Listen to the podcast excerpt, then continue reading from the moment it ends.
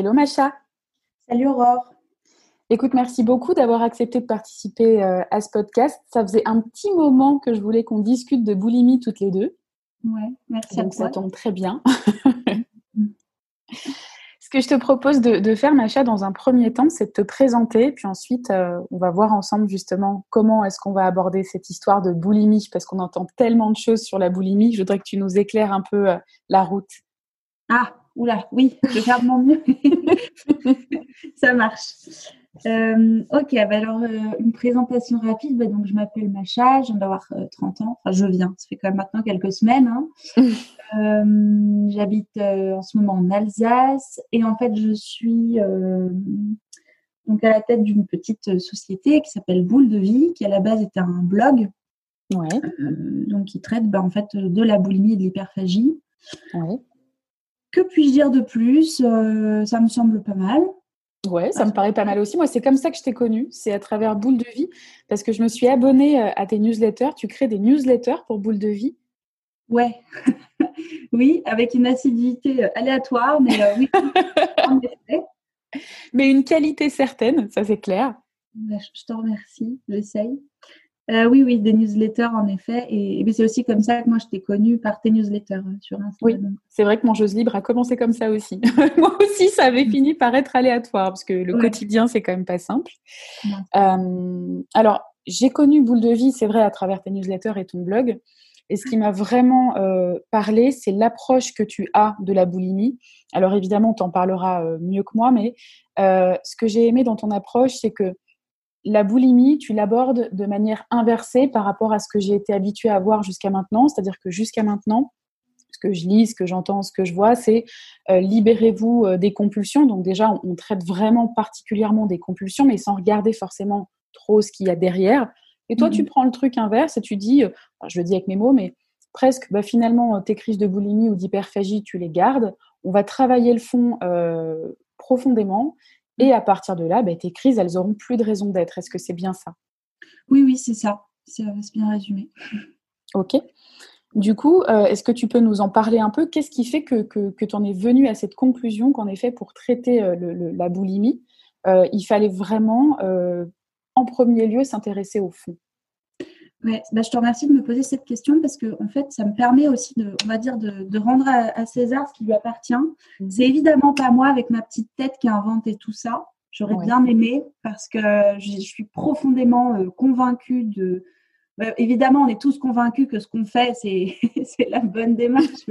c'est sûr. Je veux dire, c'est que j'y crois très très fort et que ça a fonctionné pour moi, ça a fonctionné pour plein d'autres personnes. Euh, c'est en fait moi, j'ai été boulimique 20 euh, ans. J'ai commencé très jeune. Ok. Euh, T'avais quel âge quand elles ont commencé? C'est écrit une dizaine d'années Non, moins que ça. En fait, aussi loin que, mes souvenirs me ramènent. Euh, même, je me souviens que même à 4-5 ans, j'étais complètement boulimique. Ok. Alors, euh, les gens pensaient que j'avais un bon coup de fourchette, mais oui, c'est souvent ça, ouais. Ouais, j'avais tous les symptômes de l'obsession. ça a commencé très très tôt. Ok. Et pour faire simple, euh, ce qui m'a aidé à commencer à m'en sortir, c'est justement une thérapie qui était fondée sur cet aspect-là, c'est-à-dire que euh, on parlait pas des crises, on cherchait pas à se libérer des compulsions alimentaires. Euh, si tu veux, je développerai un petit peu pourquoi je trouve que c'est très très pertinent de pas vouloir toucher à ça. C'est mmh selon moi dangereux je le dis une fois pour toutes, évidemment tout ce que je dis là, c'est un parti pris très fort que j'ai, donc c'est pas la, vérité absolue. Hein. Mmh mmh euh, je défends mes positions et ma pratique, mais bah, c'est pour ça que tu es euh, sur ce podcast aujourd'hui, donc c'est important que voilà. tu en parles. Mais j'ai conscience que c'est pas forcément unanime et donc c'est ok. Euh, mais comme ça, je vais pas dire à chaque phrase c'est mon avis. On, est d'accord avec ça. on sait que c'est ton avis. voilà, exactement. Donc en fait, c'est vraiment cette, c'est une thérapie que j'ai suivie au début de ma vingtaine, il y a quasiment dix ans là. Euh, qui avait cette approche-là. C'est-à-dire, on ne parlait pas de la boulimie et on travaillait sur la personnalité, euh, on va dire, atypique qu'il y a derrière. Ok. Euh, c'est une thérapie que tu as suivie individuellement que suivi C'est une thérapie de groupe qui est très connue dans le milieu de la boulimie. Je pense que les, les, les initiés sauront de quoi je parle. Est-ce qu'on parle de, de est-ce qu'on peut citer un nom? Est-ce qu'on parle de Catherine Hervé? Moi, je veux bien la citer. Oui, on parle de Catherine, euh, qui m'a, qui m'inspire beaucoup sur euh, la théorie. C'est-à-dire que clairement, c'est quelqu'un euh, dont je m'inspire beaucoup des travaux, de la méthode. après, nous sommes deux personnes différentes et finalement, ce que je fais aujourd'hui, c'est pas, pas tellement la même chose du tout, mais à la base, c'est une des rares personnes qui a eu le courage quand même d'appliquer ce concept.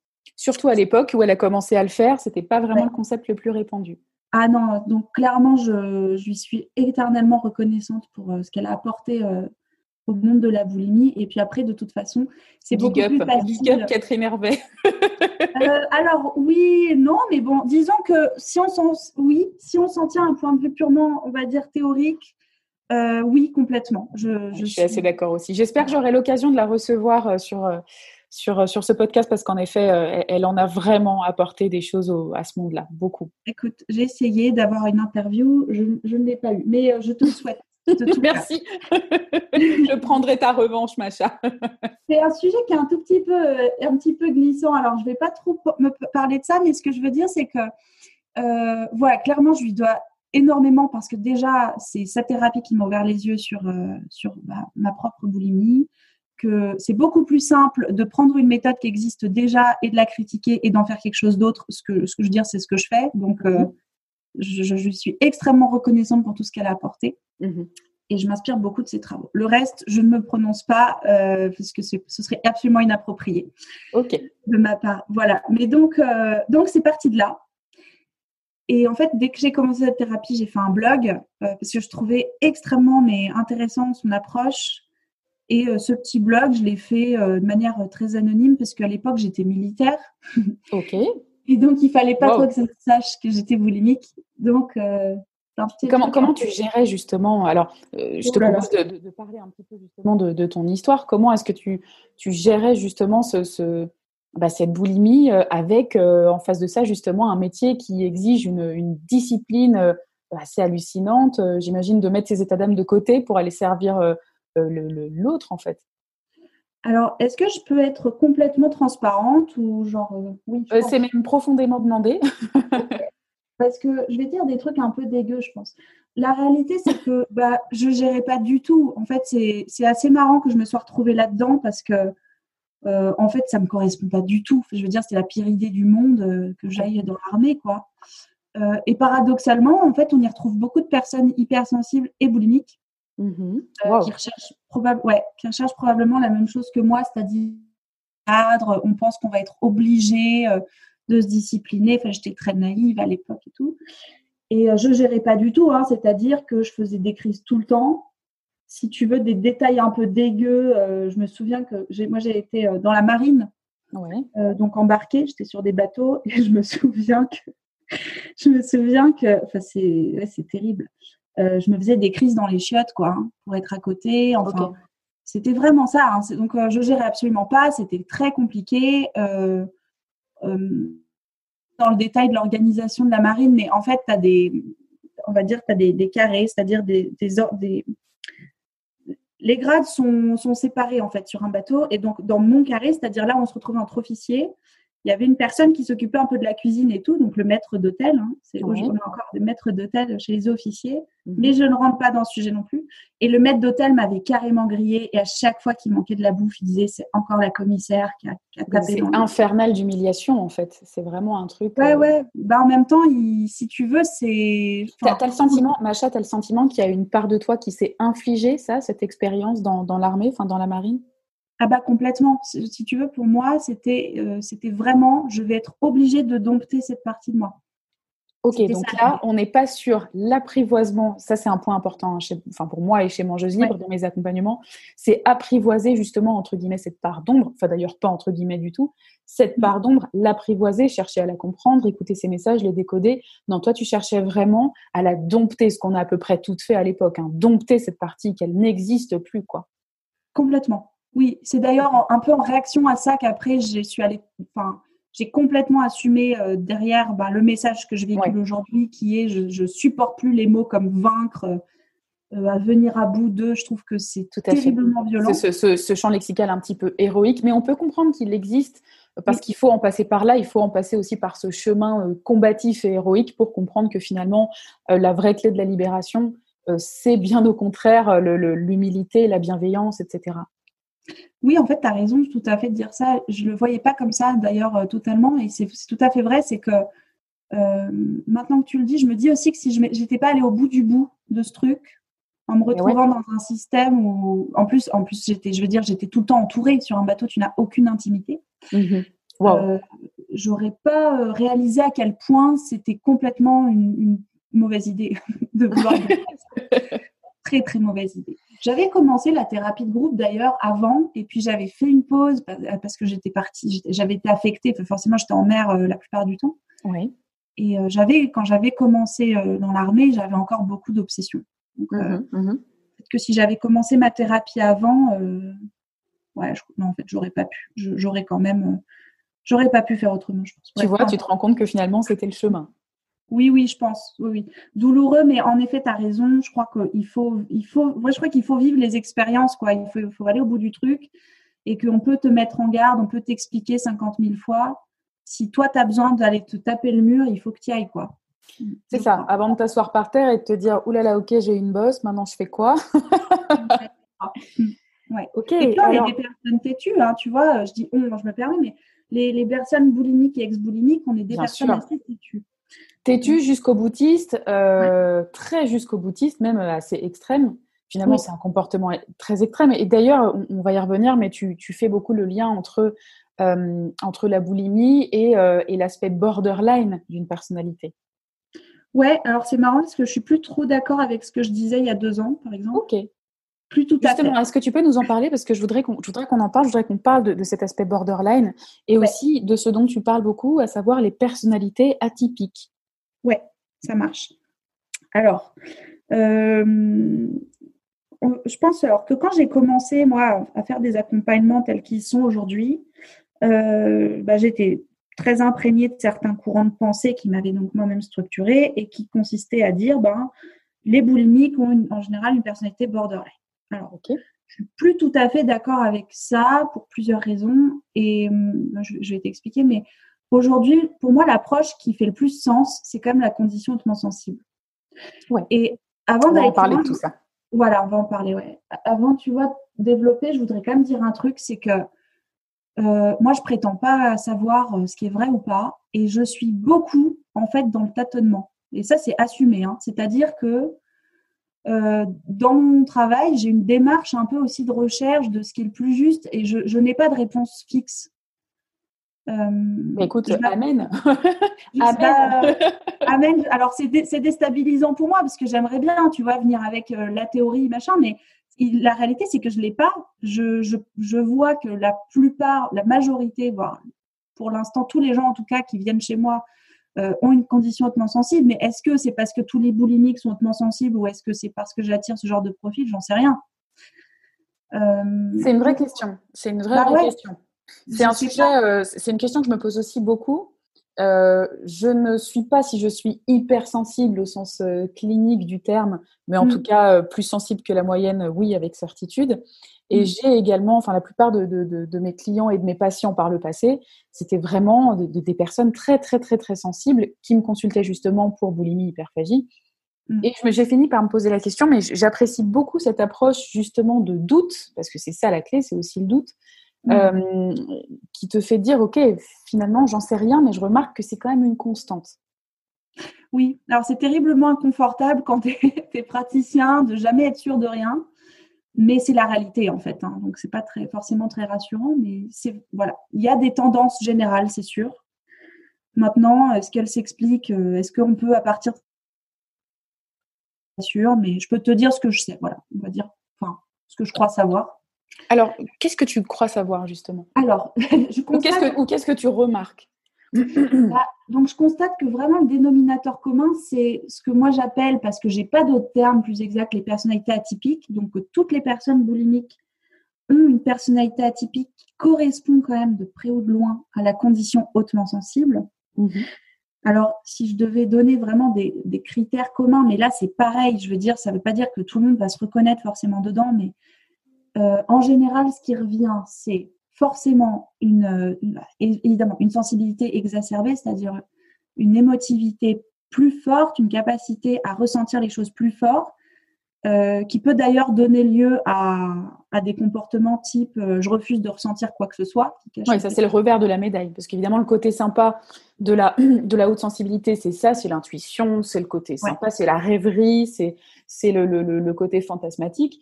Mais alors par contre, évidemment, le revers de la médaille, c'est la phobie du ressenti, c'est moi je veux plus jamais ressentir parce que dès que je ressens, c'est tellement décuplé que c'en est insupportable. Mmh, mmh. T'ai coupé, Macha, du coup, dans ton élan. Tu m'as pas du tout coupé, c'est que je, suis un peu parano de ma connexion Internet parce que j'avais, j'ai l'impression que ça avait coupé, justement. Ah oui, c'est vrai que je n'ai pas précisé. On fait ce podcast sur Zoom parce que j'ai pas eu la chance d'aller en Alsace pour ce podcast. Et alors, on a la connexion qui coupe et mes voisins qui font des gammes. Euh, ah, voilà. J'ai la joie de les entendre. Malheureusement, eh ben, ça se trouve, on l'entendra un peu sur le dessus. D'ailleurs, je crois que tu es pianiste, Macha, toi-même. Ouais, alors moi je suis peu pianiste virtuose. Hein. Je fais que, mais je, oui, je. j'ai entendu deux trois trucs de toi plutôt cool quand même. Alors d'ailleurs, c'est l'un des traits des personnalités hautement sensibles, c'est une sensibilité particulière à la musique également. Ouais, c'est vrai. Ce qui est artistique et puis au, en fait au service aussi aux autres. Alors souvent, ben, à l'extrême, ça donne des syndromes du sauveur, etc. On va pas rentrer là-dedans, mais euh, c'est généralement ce sont des, des jobs qui nous attirent pas mal. Euh, le service aux autres et tout ce qui est artistique. Donc finalement, tu as associé les deux dans ta vie, faire de la musique Comme et je les autres. Ouais, tant bien que mal. Je suis en, bonne voie, on va dire, mais ouais, ouais. Euh, Alors, pour, revenir sur ce que tu nous disais, sur ce que tu as remarqué sur euh, justement l'hypersensibilité. Donc, des émotions, là, c'est clairement redondant, parce que je veux dire, c'est dans la définition même d'hypersensibilité, donc un ressenti plus fort des émotions, mais aussi, et ça, je trouve qu'on n'insiste pas suffisamment dessus, une, hypersensibilité qui est aussi euh, kinesthésique, c'est-à-dire qu'on va ressentir aussi beaucoup plus fort ben, les énergies des gens, le bruit, la lumière, et ça, ça donne des gens hyper épuisés souvent, qui se demandent mmh. pourquoi, qui se prennent pour des personnes feignantes, alors qu'en fait, elles sont juste dans un environnement qui est hyper, hyper, euh, comment dire, parce qu'elles sont beaucoup plus sensibles aux, stimuli euh, extérieurs, quoi. Mais oui, mais complètement. Et si je, fais, je te donne un exemple, il y a beaucoup de personnes hypersensibles pour qui aller travailler en prenant le métro et se retrouver dans un open space, c'est d'une violence énorme et qui disent je comprends pas, je suis feignasse, j'ai rien envie de faire de ma vie, je suis fatiguée. Bah ouais, mais tu as déjà donné, as déjà donné tout pour prendre ton métro. C'était déjà une heure d'aventure dans le RER, e quoi. Exactement. Et, alors, oui. Vas-y, vas-y, je t'en prie, Macha. Moi, faut me couper parce que je m'emballe. Hein. Euh, faut pas bah, justement, alors je vais te couper. Le, du coup, comment est-ce que la parce qu'on sait que la nourriture vient soutenir cette haute sensibilité ou cette hypersensibilité. Euh, comment est-ce que cette nourriture vient jouer un rôle Comment est-ce que la boulimie hein, à l'extrême vient jouer un rôle lorsqu'on est lorsqu'on est hypersensible? Ouais, super question. Comme ça, ça va me permettre de, de, dire un truc qui me semble absolument essentiel. Euh, juste avant, si tu me permets, je voulais juste dire encore un, ou deux trucs sur euh, les critères d'hypersensibilité parce que c'est pas juste une sensibilité exacerbée au sens émotionnel et des sens. Euh, mais il y a aussi des comportements associés, donc de, notamment dans les relations, dans les interactions. Généralement, on va avoir tendance, donc euh, il y a un côté euh, hyper empathie, une capacité aussi à décoder le non-verbal beaucoup plus facilement que les gens qui sont pas hautement sensibles. Ça, Et si, si par-dessus ça, tu mets des blessures originelles, tu vois, moi, je travaille beaucoup avec la thérapie des schémas de Jeffrey Young. Ah, génial, génial. Si par-dessus, tu viens mettre des, des schémas, euh, tu vois, euh, type carence affective, par exemple, alors là, ça donne quelqu'un euh, qui va être souvent dans des comportements d'adaptation, type fuite ou faux self, ou anticipation des besoins de l'autre, avec, et les schémas, clairement, c'est assujettissement, abnégation, ce genre de choses. Tous ces comportements-là, ils créent une tension énorme, invivable, en fait. Euh, dont on ne se rend pas forcément compte. Là aussi, l'alerte, le signal d'alerte, c'est les gens qui vont dire euh, dès que je sors d'une interaction, je fais une crise. Ça m'épuise vachement d'être bien sûr. Hein. voilà. Donc ça aussi, c'est quelque chose qu'on retrouve beaucoup chez les personnes hautement sensibles. Ça ne veut pas dire que toutes les personnes hautement sensibles ne savent pas communiquer. Ça veut dire que il y a un terrain favorable au développement de stratégies d'adaptation qui sont très coûteuses en énergie. Voilà, et la nourriture justement, symboliquement, permet d'aller alimenter cette énergie, d'aller d'aller euh, finalement euh, euh, ressourcer le, puits, quoi, parce qu'on est vraiment vidé dès lors qu'on est assez sensible et qu'on ne prend pas en compte, enfin qu'on ne prend pas forcément en considération cette hypersensibilité, parce que l'idée c'est pas de chercher à s'en séparer, c'est de chercher à l'apprivoiser et de, et de l'adapter, de s'adapter à ça. Euh, et non pas à la nier au profit euh, des besoins de l'autre ou de ce qu'on peut imaginer qu'on attend de nous, etc., etc. La nourriture vient vraiment euh, comme un soutien puissant à mm. hauteur de l'énergie qu'on dépense, notamment dans les interactions. Oui, tout à fait. Et moi, dans, ma vision des choses, j'irai même un peu plus loin et ça va peut-être même heurter des sensibilités, mais je vais l'assumer. C'est important. Et, et, je vais juste, avant, avant de dire un truc aussi pour compléter ce que tu dis, c'est que oui, apprivoiser cette hypersensibilité, et moi je trouve même que en fait, quand on l'apprivoise, on se rend compte que c'est un atout qui est absolument merveilleux. C'est ultra puissant, ultra puissant. Mais pour ça, il faut savoir l'accepter vraiment et, euh, et pas juste en penser, c'est-à-dire euh, mener des actions qui sont cohérentes avec cette acceptation. Je ne vais pas rentrer dans le détail, mais... Mmh, c'est-à-dire l'incarner, l'incarner, pas juste la pensée, l'incarner. Exactement. Voilà, pas juste la pensée, ça veut dire euh, je m'accepte euh, pas que quand les gens me trouvent formidable parce que je suis sensible, je m'accepte même avec mes pardons, comme tu disais tout à l'heure. Euh, et j'agis en cohérence, je vis ma vie, je bricole une vie qui est en cohérence avec ce que je suis et pas j'essaye à tout prix de faire comme les autres. de rentrer dans le moule, quoi. Exactement. de toute façon, euh, se forcer à rentrer dans le moule, c'est s'assurer de continuer à vivre avec sa boulimie aussi. Absolument. Ah bah ça c'est sûr. Le problème c'est que quand on le dit comme ça, ça semble facile. Le problème, ah non, c'est super chaud. voilà, c'est super chaud. Je crois qu'on est bien placé pour le savoir. Et puis euh, c'est d'autant plus chaud qu'il y a des vraies peurs derrière. Justement, en général, c'est euh, les carences dont on parlait là. quand on a très peur du rejet, de l'abandon, sortir du moule, c'est Ouais. Et d'ailleurs, on ne le fait pas toujours très adroitement. On peut le faire de manière assez extrême. Juste, tu, tu, euh, tu voulais nous parler d'un truc, puis on est parti, on a ouvert un autre tiroir, et tu commençais à nous dire, ah ben non, sois, sois pas désolé, en fait, c'est aussi ça la richesse, la richesse de cette conversation, mais c'était important pour moi que tu essayes de retrouver ce que tu voulais nous dire avec euh, ce truc où tu avais peut-être peur qu'on soit un peu choqué ou euh, tu ah, peur de heurter notre sensibilité. Non, non, je vais te le dire tout de suite, en fait, c'était sur le, c'était pour compléter ce que tu disais sur tu disais la, les boulimies, la crise, elle va venir quelque part symboliquement euh, euh, compenser cette perte d'énergie. Enfin, je reformule euh, d'une oui, bien sûr, bien sûr. Alors moi, tu vois, je trouve, c'est ce que j'avais touché du doigt pendant ma thérapie, et en fait, je suis complètement de plus en plus alignée avec ça. Pour moi, le corps, il est mille fois plus intelligent que, que le mental. et quand le corps, il donne, crée des crises de boulimie, c'est parce qu'il y a un déséquilibre profond. Et donc pour moi, c'est même pas juste que c'est euh, que c'est vain de vouloir supprimer les crises sans aller travailler sur le fond, c'est que c'est dangereux. Et c'est là où je te dis, ça peut être polémique, parce que je sais bien que souvent, bah, par exemple, et je le dis vraiment sans, tu vois, sans montrer du doigt, parce que je comprends, hein, mais la logique, ce qui est intuitif, c'est ce qui est unanimement pratiqué dans le corps médical, c'est quand même de dire quelqu'un qui fait des crises, on va l'amener vers moins de crises. Et si la personne fait plus de crises ou moins de crises, c'est bon, victoire. Le problème, c'est qu'on peut tout à fait être boulimique sans faire de crise, et en général, on vit juste un pur enfer, en fait.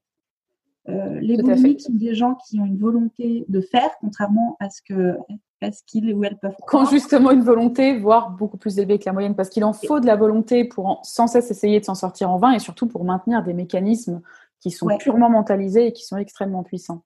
Exactement.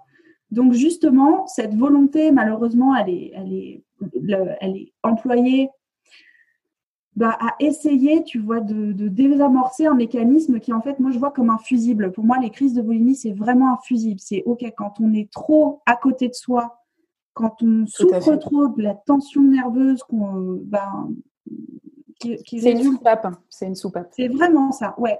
Vraiment, c'est pour moi, c'est ça, les, les, plombs sautent.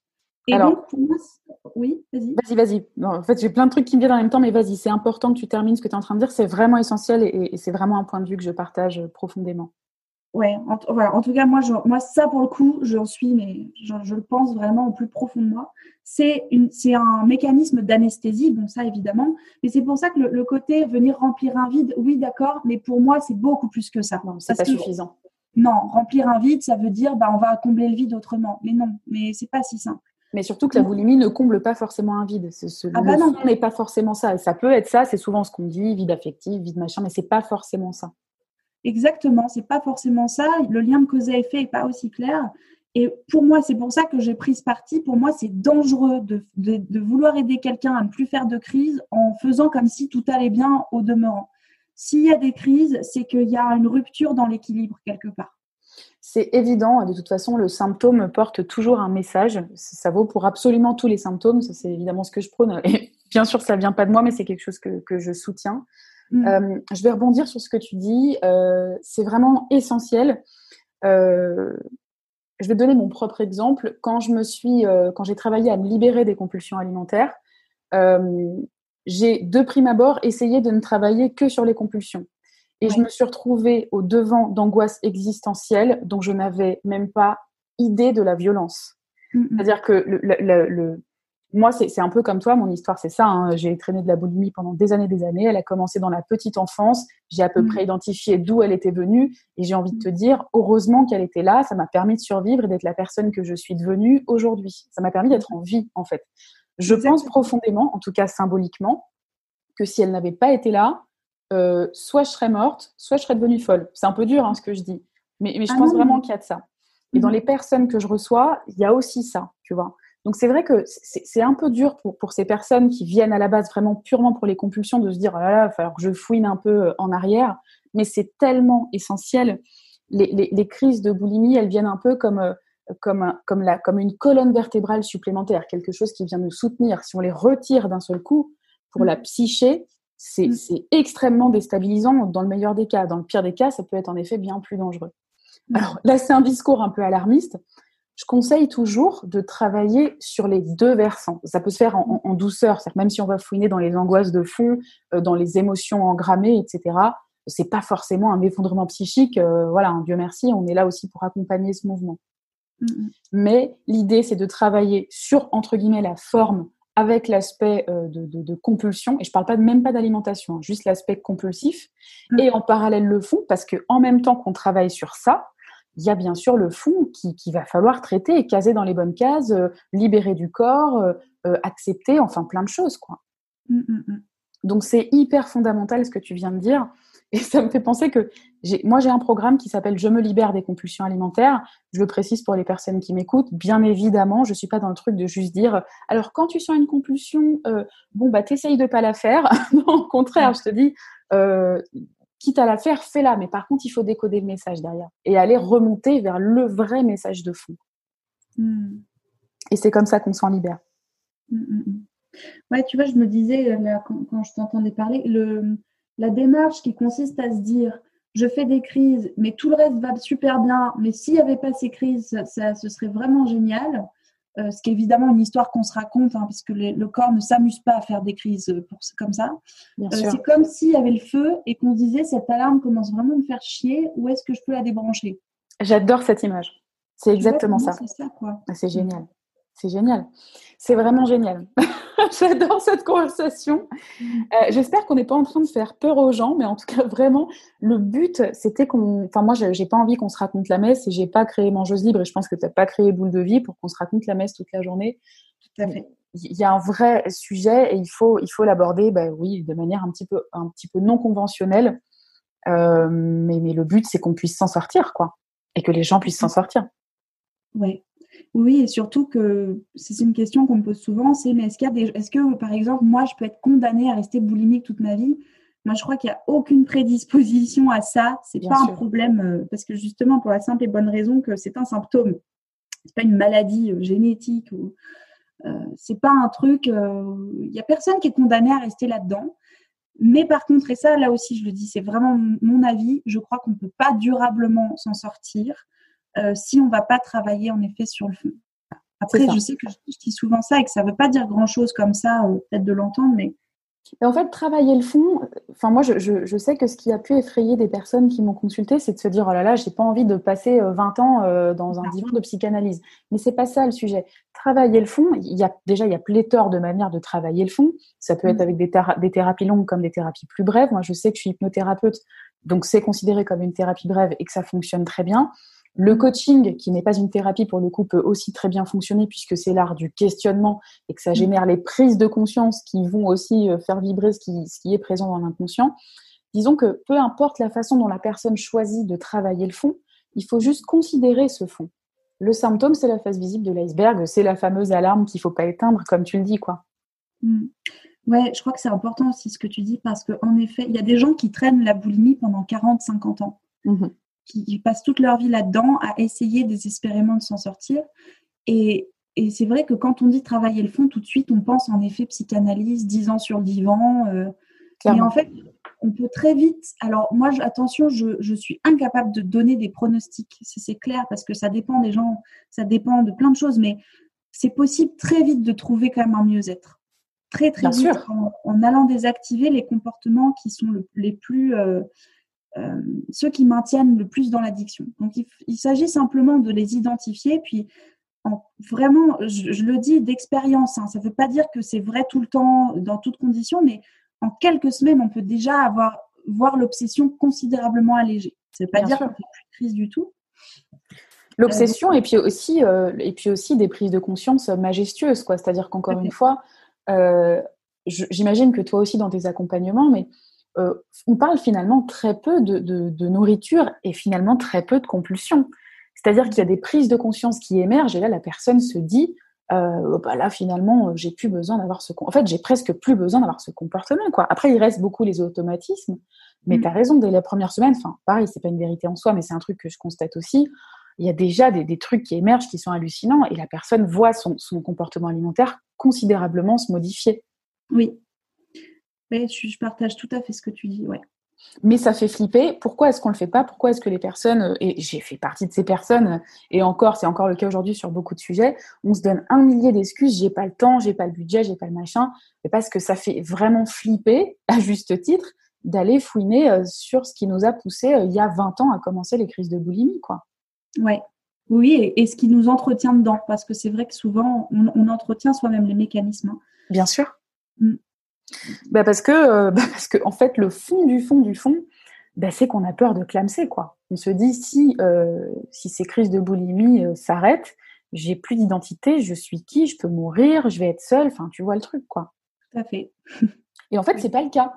c'est ça, c'est ça le message ultra positif. Justement, aujourd'hui, comment tu vis sans la boulimie? Parce que c'est ça le vrai sujet. Qui on est après la boulimie? C'est une super question parce que là aussi, ça me permet de faire passer des messages qui me tiennent à cœur. Alors, cool.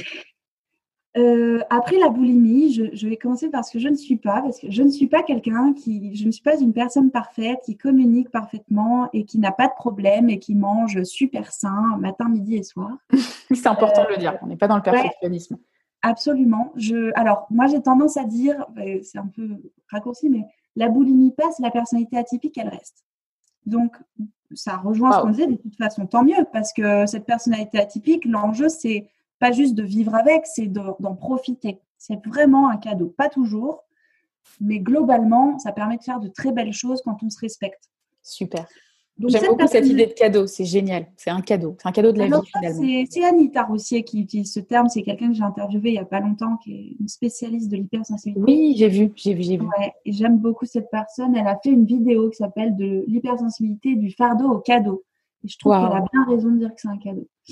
Euh, mais donc voilà, des fois c'est un cadeau qui est dur à porter, on va dire, la thématique du fardeau, ce qui, ce qui veut dire concrètement que en termes, alors, en termes alimentaires, euh, moi, je fais plus de crise depuis des années, vraiment plus de crise du tout. Je réfléchis pour. Euh, par contre, et là, je suis très claire là-dessus. Moi, des fois, quand j'ai pas le moral, eh ben, je me fais un gros saladier de popcorn où je mange les trois quarts du pot de glace. Euh, et voilà, et c'est ok. Je suis pas du tout. Bah, tu es une humaine en Occident en 2020. qu'on pense que quitter la boulimie, c'est trouver un moyen de contrôler son corps. Parce que là, on n'y est pas du tout. Quoi. Je veux dire, ah c'est pas ça. Donc, euh, je prends plaisir à manger sain, à faire de l'exercice parce que quand ça va bien, je veux dire, parce que c'est naturel. Mais il y a aussi des fois où, quand je suis pas bien, bah, je mange n'importe quoi. Euh, il y a des fois où je finis le paquet de cookies. Et euh, ce, ne sont pas des crises, j'ai plus l'obsession. C'est ça, ça, la diff que tu fais avec avant, c'est que tu n'as plus l'obsession, tu n'es plus coincé dans ce mécanisme rigide. Exactement, c'est-à-dire si je, me vois en train d'éclater le paquet, bah, je sais qu'après ce sera fini, ce sera ok. Je reste pas là-dedans, je vais pas avoir besoin de, je suis pas en train d'ouvrir, tu vois, la, la porte de l'enfer. Enfin, ça s'arrête là. Je sais, j'ai confiance et je sais que ça va s'arrêter et c'est le cas. Eh bien, écoute, je, fais un arrêt sur image, enfin plutôt un arrêt sur audio, là, mais c'est essentiel ce que tu viens de dire, c'est-à-dire que tu n'es plus, plus du tout dans ce truc de foutu pour foutu. Ah non, plus coincé là-dedans. Tu le fais en conscience. Finalement, finalement, cette, euh, ce moment où tu finis ce paquet de gâteaux, tu le fais en pleine conscience. C'est-à-dire que tu sais très bien ce qui se passe, tu connais, le, tu sais ce qui déclenche ça, tu sais ce qui va se passer, tu le finis, l'histoire est passée, tu passes à autre chose. Tu n'es pas coincé là-dedans à te flageller pendant 10 piges après, quoi. Ah oui, exactement. Je compense pas. Je vais pas faire du sport. Je m'en fous complètement. Je fais du sport quand j'ai envie d'en faire parce que j'en ai marre de rester assise à mon bureau. J'en fais autant que je veux. Quand j'ai plus envie, j'arrête. Enfin, c'est vraiment, euh, je fais les choses par plaisir. Et puis, par, en gros, voilà, l'alimentation, je pense, restera toujours une corde sensible chez moi parce que c'est un mécanisme de consolation. Ouais, Mais c'est tout. Je veux dire, je suis, je suis une bonne vivante et, euh, et puis ça va, quoi. Tout va bien. je vais bien avec ça. Alors qu'avant, ce n'était pas possible. Hein. Je veux dire, c'était vraiment restriction pure. Et puis, si je mangeais un carré de chocolat, alors là, je faisais de la crise à foison. Puis, j'allais, je me levais à 4 heures du mat pour aller courir. on a connu ça. On est nombreux à avoir connu ça. Je pense que ça fera sourire peut-être des personnes qui nous écoutent, y compris, euh, je pense qu'on peut rire de tout, y compris des personnes qui sont encore coincées là-dedans parce qu'encore une fois, on peut parler, on peut parler d'un sujet lourdingue avec un peu de légèreté. Voilà, c'est ce que c'est ce que j'essaye de faire passer aussi comme message, euh, montrer qu'on peut s'en sortir et puis surtout arrêter de toujours être dans la souffrance, vaincre ma maladie, parce que en fait, euh, moi, je, après c'est personnel, mais je pense aussi que ça vient nourrir ce problème-là. Tout à fait. Oui, oui. De, déjà, là aussi, dans les personnes hautement sensibles, on dramatise beaucoup. tu m'étonnes. Alors là, c'est sûr que forcément, euh, tu vois, oui, oui, je suis d'accord que c'est important, c'est important de pouvoir prendre du recul, même si évidemment, je sais à quel point c'est difficile quand ah on bah, est. Sûr. Surtout quand on a l'impression qu'on est la seule personne au monde à faire ça. Et je vous rassure, vous n'êtes pas du tout les seuls au monde à faire ça. Oh, tellement pas. Donc, euh, ça, c'est pour la partie alimentaire, mais en fait, elle me semble assez secondaire finalement, parce que pour le reste, comme je te disais, la partie personnalité, elle est là. Et donc, je suis une personne qui est euh, très émotive. D'ailleurs, avec mon, mon chéri, on voulait faire des vidéos là-dessus pour parler du couple avec une personne comme moi. Oh, trop cool. Euh, trop cool. Alors, on trouve le temps, mais on va le faire. J'ai, voilà, j'ai des mes, mes, mes, carences affectives de base. Et je dis pas ça pour me victimiser, hein, mais je crois qu'on peut pas totalement les effacer. Donc, bah, des fois, euh, j'ai un peu besoin d'être rassurée. Je vais être, voilà, j'ai des, des, comportements un peu comme ça, et je suis tout à fait ok avec. Et j'ai appris à pas envahir les gens avec ça. Superbe. Euh, mais si tu veux, voilà, je suis pas devenue un robot. Euh, je, passe des fois, des fois, je me réveille le matin, ça va pas du tout. Je passe la journée à pleurer sous la couette. Enfin, voilà quoi. Faut pas croire que euh, tout va super bien quand il y a plus la boulimie, parce que la vie est comme ça. Oui, boulimique ou pas, c'est pour tout le monde pareil en fait. Hein. C'est l'expérience même de la vie. Il y a un truc qui est génial dans ce que tu dis, c'est que finalement, pour mettre fin à la boulimie, si on devait retenir ce message, c'est que tu as accepté finalement, ou en tout cas tu es sur ce chemin, les parts de toi que tu refusais de voir jusqu'à maintenant, enfin jusqu'à la guérison. Exactement. Et dedans, il y a ces parts avec les carences, ces parts un peu ce qu'on appelle entre guillemets les parts d'ombre, mais en tout cas les parts plus difficiles à accepter. Oui, voilà. Et qu'en fait, quand tu les acceptes, elles sont plus si dysfonctionnelles que ça, finalement et les accepter pour de vrai, hein. encore une fois, les incarner, comme tu disais. Oui, les incarner, pas les accepter mentalement. Oui, c'est bon, j'accepte, allez, on passe à autre chose, mm. j'aimerais bien que ça s'arrête les crises. Exactement, ouais. S'il y a un message ou un dernier message que, euh, que tu euh, voudrais faire passer euh, aux personnes qui, qui, vont écouter ce podcast Mangeuse Libre, ce serait quoi? Alors, waouh Il faut que je me... Un seul. Hein. un seul. Euh, ouais, alors je, peut-être que je regretterais d'avoir donné celui-là, mais j'en sais rien, parce qu'il y en a peut-être d'autres des mieux. Mais c'est, euh, il y a vraiment ça. Personne n'est condamné à rester boulimique. Ça, j'en suis persuadée. Il y a personne qui est prédestiné à ça et personne qui a un blocage originel. Mmh. Euh, mais vous, voilà, suivez votre expérience parce que il y a des choses qu'on doit comprendre par soi-même. Ça sert à rien de se les entendre dire. Mais à un moment, je vous souhaite de vraiment de d'aller vers cette voie de l'acceptation de vous-même. Parce que moi, je suis persuadée que c'est par là qu'on se libère vraiment, vraiment de l'obsession. C'est super. Bah écoute, non, je pense que là, tu as vraiment choisi le bon message. Moi, j'ai bu tes paroles là. je les ai pas mangées pour une fois. j'ai bu tes paroles. Non, c'est hyper important, mais je te remercie du fond du cœur pour cette conversation qui, que j'ai trouvée très riche, qui j'espère parlera aux personnes qui vont nous écouter, un maximum de personnes, je le souhaite.